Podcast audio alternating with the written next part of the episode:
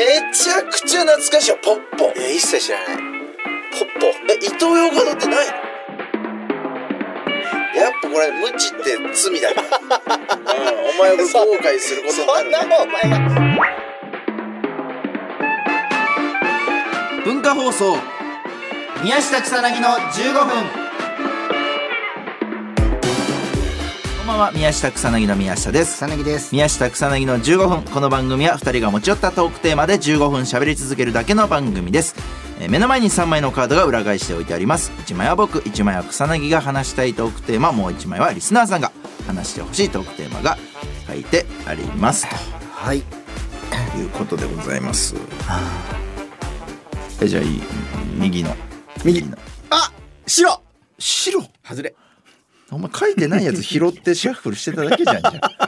何これ？白。いいよその白。の隣ので。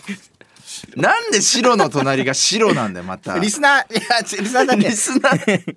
エルデンリングエルデンリング俺だよ。あ宮下はい。うん。もうお前次第じゃんじゃ エルデンリングが聞きたかった俺は。であもこれはもうお前次第じゃん。これはもう俺もすごいワクワクこれがテーマにあるなって、はいはい。あのー、ちらってさっき見ちゃった時に目見てたんだもうね聞きたいから我慢できなくて選んじゃった。え。これエルデンリングっていうのが、うんね、あの、フロムソフトウェアさんが出してるね、うん。この本当にまあ、ダークソウルとか、ブラッドボーンとか、赤狼とかね、もう名だたるゲームを出してるところが、うんうん。まあ、とうとう、その、オープンワールドを出しますと。うんうんで、このソウルライクシリーズっていうのの特徴が、もうとにかく難易度がバカ高いのよ。うんうんうん。でもう数々のプレイヤーの心をくじいてきたゲームなんですけど、うんうん。まあその分難しい分やっぱこう腕のあるプレイヤーはもう自分への挑戦としてこうやってしまう。でそれがもう広まりに広まって今やもう人気シリーズになってるようなまあすごいものなんですけど、それのねオープンワールドがとうとう出るっていうのはもう本当これは革命で、でもう本当になんか約束された神ゲーと言われてるぐらいだったんです。発売前。うん。でもずずっと言ってたもんねそう。ね。なんかね。でも発売前に、うん。自分がそのエルデンリングが発売する前まで生きれるかどうかで鬱になってしまう人が出たぐらいそれぐらいこう待ち望まれてたあーそんな。ゲームなんですよ。でまあとうとうこれ発売されましてね、でそれこそあの俺ももう発売日にこれ買わしていただいて、うん。でまあちょっと時間なかったんですけどまあ空き時間を利用してね、うん。まあプレイさせてもらってるんですけど、もうとにかくね すごいのよ。であのソウルライクシリーズの特徴としてこうストーリーが明確じゃないのよ。うん。なんかこう考察しなきゃいけないのよね。うんうん。こうはっきりとこういうことが起きてこういうことになってますみたいなのを言ってくれなくて。どどどういうゲームなのこれ？いやこれだからもうアクション RPG ですね。要は。ああ剣とか振り回すやつだ。そうそうそう。剣とかを振ってうん。こ何足すの？魔物？うまあモンスターをこう倒していくみたいな。あでまあそのモンスターが要は雑魚とはいえ油断できないっていう。あもうそんな。雑魚にすらそう瞬殺でやられてしまう油断すると死んでしまうせんだ。ぐらい強いのでうん。もうとにかく緊張感がある。でその中でそうオープンワールドだから。あで、まあ、今回も本当に難易度がすごい高くて。でプレイヤー次第なのねゆ行く場所が。うん。その要はここから行ってそこから行ってみたいなのをプレイヤーが選んでやるのよね。うんそうだからもう道筋が結構無限大に広がってるというか、あええ。ここから攻略する人もいるしみたいな。あええ。そう。でまあただ言っても一番最初はまあまあみんな同じ道を行くのよ。うん。大体、うん。でこのソウルライクシリーズっていうのが、うん。絶対にまず挫折するボスを用意するのよ。うん。で今回のその枠が、うん。意味鬼のマルギットっていう、うん。意味鬼よ 聞いたことない単語だ確かに。この意味ってまあ意味嫌うとかさ。意味鬼ってこと？何？そう意味。意味嫌うとかの意味。なんかそのああ日本語？そうそうそう。意味鬼。ミニモニみたいな感じ。ミニモニじゃない。ミニモニのマルギットじゃない。意味鬼。意味鬼ね。意味鬼。あ意味鬼。あ鬼。そう鬼。意味嫌われてる鬼みたいなこと？かなと思って俺調べたの。あ調べた意味ってなんだろう意味は、うん汚らわしいことを嫌うっていう意味なの。あ。そうだから汚らわしさを嫌っている鬼なの。よ矛盾してるじゃんなんかめっちゃそう。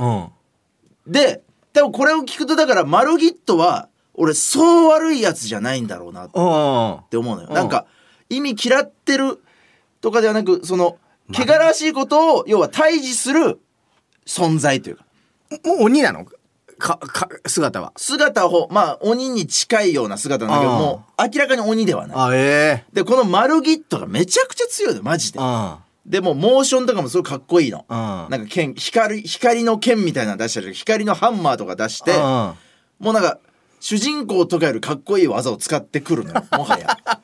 こっちがその時点では、なかなか技とかも使えないから、うんそう。それがもうめちゃくちゃ強くて。で俺もそこでまず挫折したのよ、うんうん。でもう10回ぐらい挑んだんだけど、うん。ちょっと一向に勝ちが見えなくて、うんうんで俺今回はなんか攻略とか見ずにやろうって思ってたし、うん。まあなんなら俺がやってる時点ではまだ1日目だったんで、ん。まあ攻略もそんなないだろうなと思ってて、うん。で見なかったのよ、うん。で結局倒せずに、ん。まあその仕事とかもあるし、うん。まあ放置してたの。うんでそしたらあの妻が今整体に通ってんのよ。うんそう。でその整体を担当してくれてるあの女性の整体師さんがいるんだけど、うん。その人がめちゃくちゃソウルライクシリーズ好きな人で。あええ。でな俺なんかより全然プレイしてるのでそれ妻が相談してくれたのよ。その整体師さんに「ちょっと今夫がマルギット倒せなくて」ないだろ夫の 愚痴とか。相談する。愚痴とかじゃなくて夫がマルギット倒せないっていう相談を整体師さんにしてくれて。それでもう整体師さん詳しいからさ。困困困るでしょでも。いや普通困るんで整体師さん詳しいから「いやそれは」って確か私もつまずきましたみたいな。ただ超えてるんだ。そう今回位牌っていうシステムがあってうん。そのなんかお化けみたいな精霊みたいなのを呼び出して一緒に戦えんのよボス戦とかで。うん。でその位牌でスケルトンっていうのがいて、うん。それを出すと要はスケルトンに要はターゲットが集中するし、うん。でスケルトンが倒されてから数秒間攻撃されないと永遠に復活するっていうあ特徴があるから、うん。それを使うとだいぶ丸ギッと楽になりますみたいな。うんでも本当それ通りに俺。それは知らなかったんだ宮下。そう知らなかったね位牌を使うって発想がなくてな位牌を使いましょうみたいな説明もないの？説明もねなんかそのシステムあるよってだけであえなんかやり方とかも別に教えてはくれない自分で調べないと、うん。まあ、読むなんかマニュアルみたいなのそれとか見ないとうん。よくわかんなくて使い方も。だそこで俺もうその整体師さんに教わったうん。そのやり方でやって丸ギッと倒したのよ。ありがとうございますと思って。でまあその後俺結構まあ筒がなく進んだのよね。そんなこう挫折することもなく。うん。でただあの火山のね面があって、うん。そこでそこの頂上にいるボスが、まためちゃくちゃ強いのよ。降る星の聖獣っていう。っうん。ていうのがいて、うん。それがなんか馬に乗りながら戦うの。ここっちは。でももう向こうの攻撃がもう強すぎて、うん。もう馬すぐ死ぬわあ馬死んじゃうそう馬死ぬわ。馬から落ちたらすぐに攻撃されて死ぬわで、うん。ちょこいつ見えないなと思って勝ち、うん。したら妻がまたうん。整体行った時に、妻は何？どどこか悪いの？いやそのそう体がちょっと痛いところがあそうなんだ。今そう。で聞いてくれたの。また、降る星の聖獣が倒せないみたいな。